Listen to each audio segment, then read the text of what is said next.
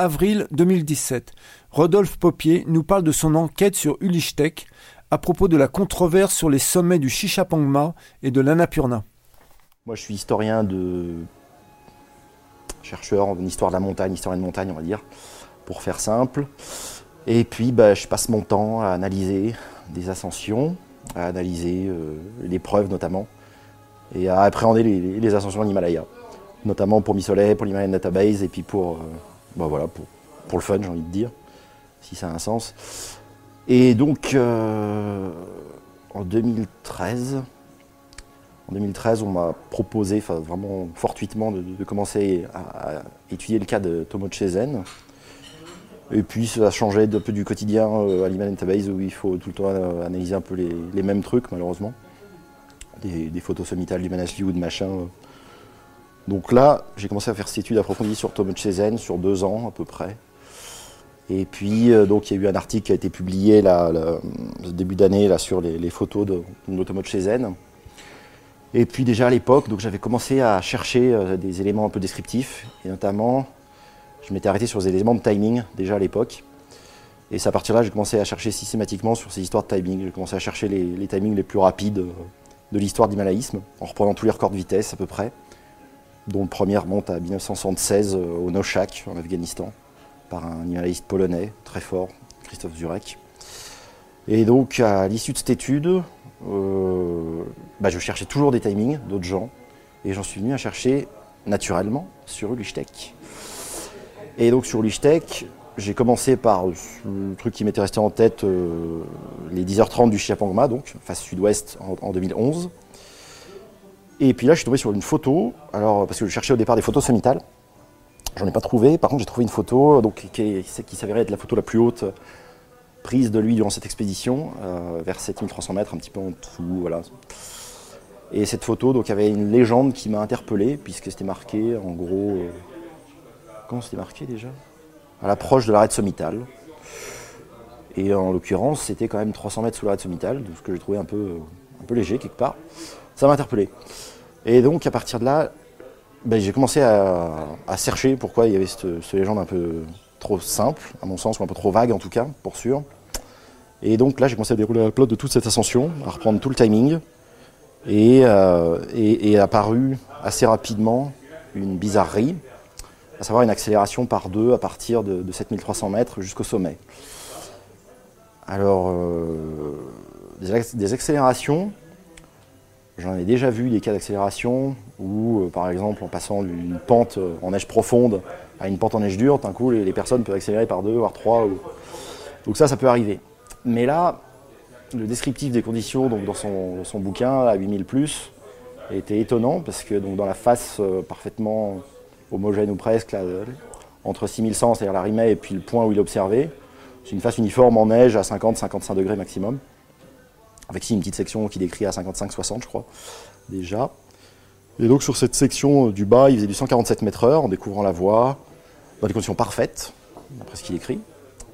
Et puis donc euh, il était parti pour la, voie euh, britannique directe. Et à cause de chute de pierre dans la nuit, il a préféré se rabattre à droite, prendre la Vielichki et sortir ensuite par euh, la Girona, qui est la, voie la plus simple, on va dire, du secteur. Et j'en suis où, moi, au fait, là hmm. Mais qu'il a fait un, du 100 et quelques ah oui, dans la ah oui, c'est ça. Donc là, il est à 147 mètres en bas, et puis à partir de là, donc, euh, on tombe dans le cru du Girona, qui est une section, euh, alors que lui-même décrit comme 300 mètres d'escalade exigeante, avec euh, une section surplombante à la fin, rocheuse, et dans des conditions glace mixte, donc glace et rocher. Et à partir de là, sur l'arête, donc à la sortie de la voie, donc de la face, qui est à 7550 mètres à peu près, à partir de là, donc, euh, la section se poursuit pour une inclinaison moyenne de 17 degrés, donc euh, par une première section d'arête qui fait le tiers de la longueur totale qui est d'un kilomètre 5. Et à partir de là, ça tourne en fait, ça vient sur un plateau qui fait 350 mètres de long à peu près. Ça reprend des pentes, ça arrive ensuite sur la selle de sortie euh, de la voie britannique, et il y a une dernière arête pour revenir jusqu'au sommet. Donc cette section complète fait 1,5 km. Et là, les conditions qu'il décrit dans son bouquin sont neige jusqu'à la cheville pour faire la trace la plupart du temps, section euh, avec neige jusqu'aux genoux et dans les creux, neige jusqu'aux hanches. Alors, euh, c'est pas exactement ce qu'on appelle des, conditions optimum, mais donc, entre cette section du cru et de l'arrêt sommitale, il était censé avoir accéléré par deux. Donc, avec d'autres collègues, parce que je n'étais pas tout seul pour travailler, je ne travaille jamais tout seul. Euh, des collègues sur Damien Gildea, Ebrard Tugalski et Bob Obertige Schelfaut. Euh, on a essayé de s'expliquer cette, chose-là. Et donc je lui ai posé des questions. Alors, euh, vu qu'il n'y avait pas de photo là-haut, pas de preuve GPS, rien du tout, je lui ai demandé de me décrire l'arête. Donc ça, ce qui est un outil classique pour essayer de... Une bonne description peut faire office de preuve complètement.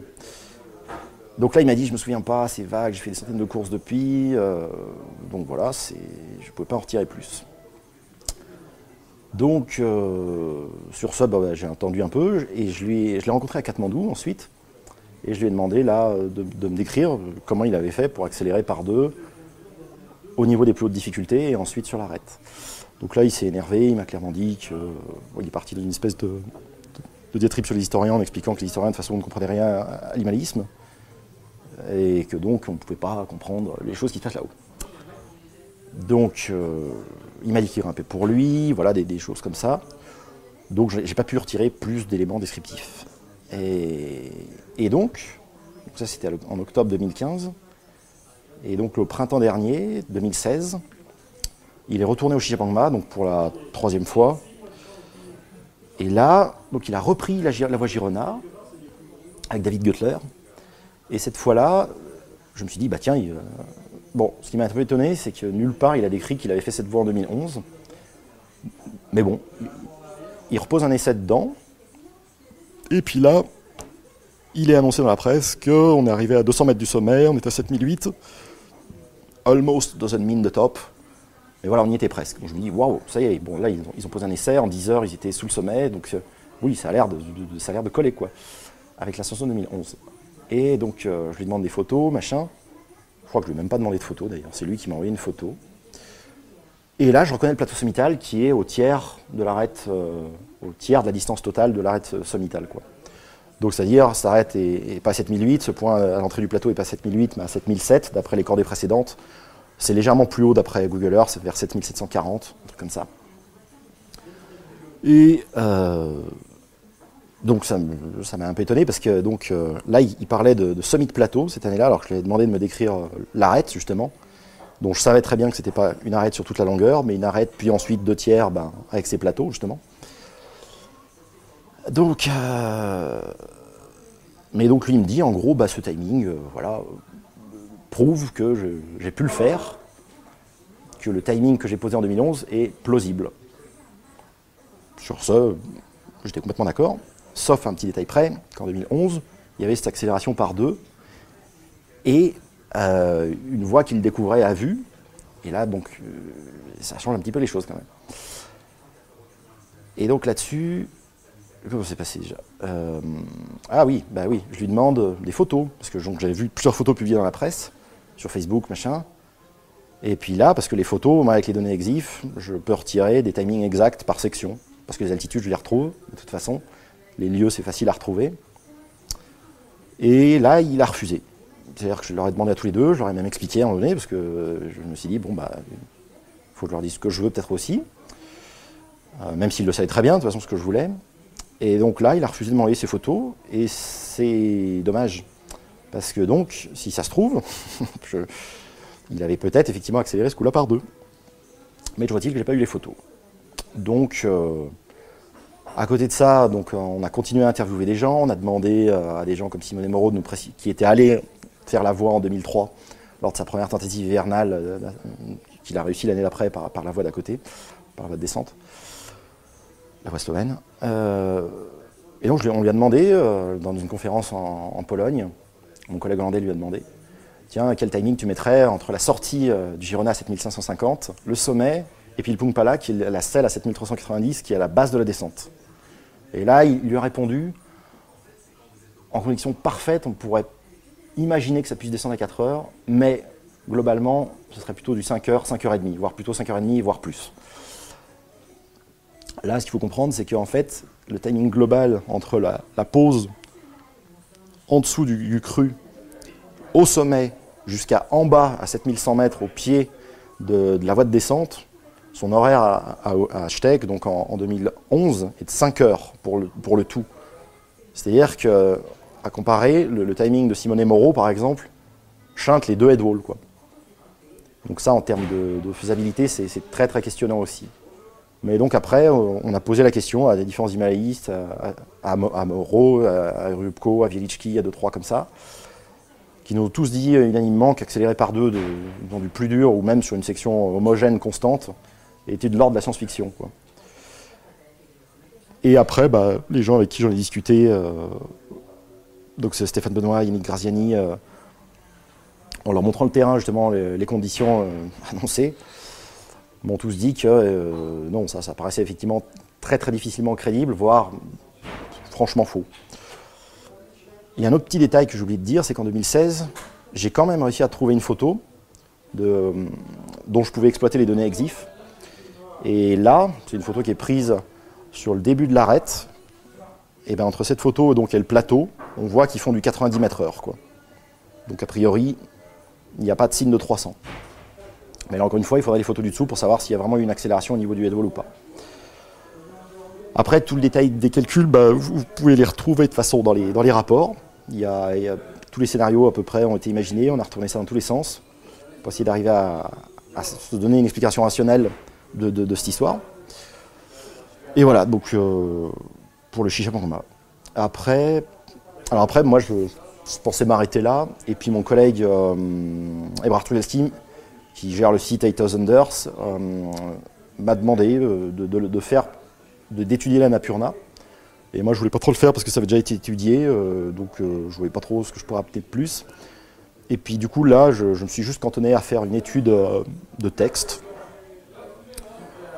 et donc j'ai repris bah, peu toutes les sources. Et là, donc dans cette étude, euh, bah, pareil, tout, est en ligne sur, sur le site des Piolets d'Or. Donc je vous encourage vraiment à, lire tout, tout, ce qu'il y a écrit là-dessus. parce qu'il y a tous les éléments, j'ai tout écrit dedans. Et là, donc en termes de timing, c'est pas absurde. C'est-à-dire que pour la Napurna, la partie supérieure du 180 m/h entre le bivouac euh, à peu près vers 6875 jusqu'au sommet, ça fait vite, mais c'est pas si absurde. C'est-à-dire qu'il peut y avoir des phénomènes de compensation dans, les pentes supérieures qui sont du 40, 45. Euh, si c'est effectivement en neige parfaite, pourquoi pas Pourquoi pas Ça pourrait être crédible. Après, il reste quand même le headwall à passer. Donc là, on est dans des ordres de vitesse qui sont bien plus rapides que, les passages des autres encordés. Mais en faisant l'examen euh, photo en fait, des conditions le, jour même, donc euh, où il est parti le 8, le 9, et en comparant avec les photos des Français, on voit qu'il y a plus de glace. Donc c'est vrai que c'est plus englacé de toute façon. Donc ça, les conditions, c'est relativement plausible. Il y a le timing de descente de 3 heures qui lui est, questionnant. Si on le met par exemple, on compare au timing de descente de en Troyer en face du Chiapongma, dans du 45-50 parfaitement régulier, en, très bonnes conditions et deux jours. Eux, ils descendaient du 370 mètres heure à peu près dans cette face jusqu'à la. Et là, Ouli ferait du 400 mètres heure de nuit, avec la escalade du headwall, euh, 8 rappels, voilà, donc euh, ça, c'est euh, aux, Himalayistes, euh, aux techniciens, ceux qui s'y connaissent en alpinisme, de, dire si ça leur paraît plausible ou pas. Moi, je n'ai pas d'opinion là-dessus. Après, donc, il y avait une chose importante sur le dossier de la c'était le, témoignage des Lumières, parce qu'à l'époque des piolets d'or, c'était quelque chose qui avait circulé et puis qui avait fait penser bah, au tout venant, moi le premier, que bah, ça validait. Quoi. Et là, en reprenant les témoignages donc, des Sherpas, j'ai trouvé pas mal de contradictions aussi, des petites contradictions sérieuses quand même.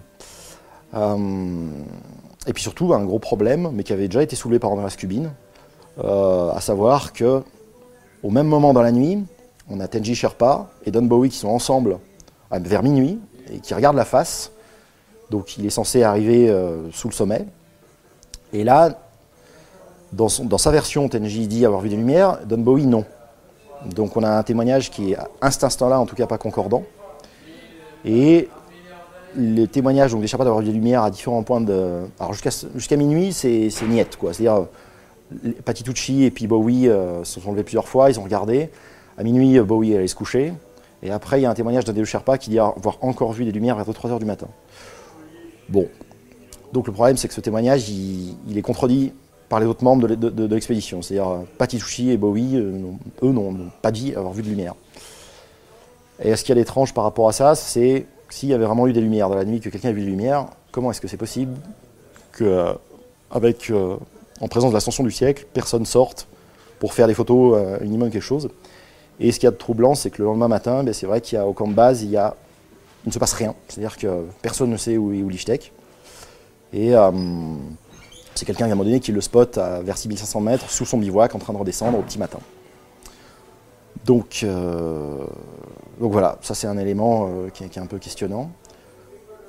Après, donc pour moi sur, la Napurna, bah, il y a point de vue timing encore une fois, mais c'est pas pas absurde.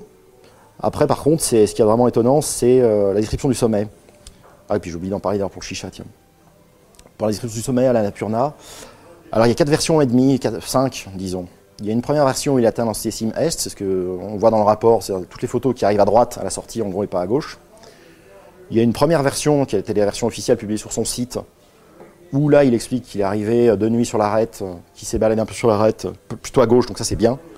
Ça c'est bien d'aller à gauche, parce que le sommet est par là-bas.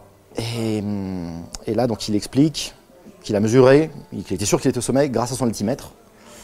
Alors ça, ça c'est très très peu fiable comme moyen de vérification, parce que déjà de jour, la différence entre les corniches lumineuses de la Purna, les trois principales, il n'y a quasiment pas de différence d'altitude. quoi. Donc trouver une corniche euh, grâce à son altimètre sur un truc qui est plat, qui fait 300 mètres de long, euh, ça de nuit, sans lune, c'est très peu probable. Donc ça c'est la, seconde version effectivement. Après, à Manu il a dit s'être arrêté à la sortie. Donc ça c'est un autre endroit. C'est un endroit bah, qui, est, la sortie de la face sud, légèrement voilà, à gauche de, la selle M&M de sortie de la face sud. Les cordées sortent toujours légèrement à gauche, dans le haut de la face sud. Et donc ça c'est la version pour Manu Rivaux, pour Montagne Mag. Il y a ensuite eu une version qui a remplacé la version officielle de son site, la première version allemande, qui a été remplacée sans changement de la date de publication.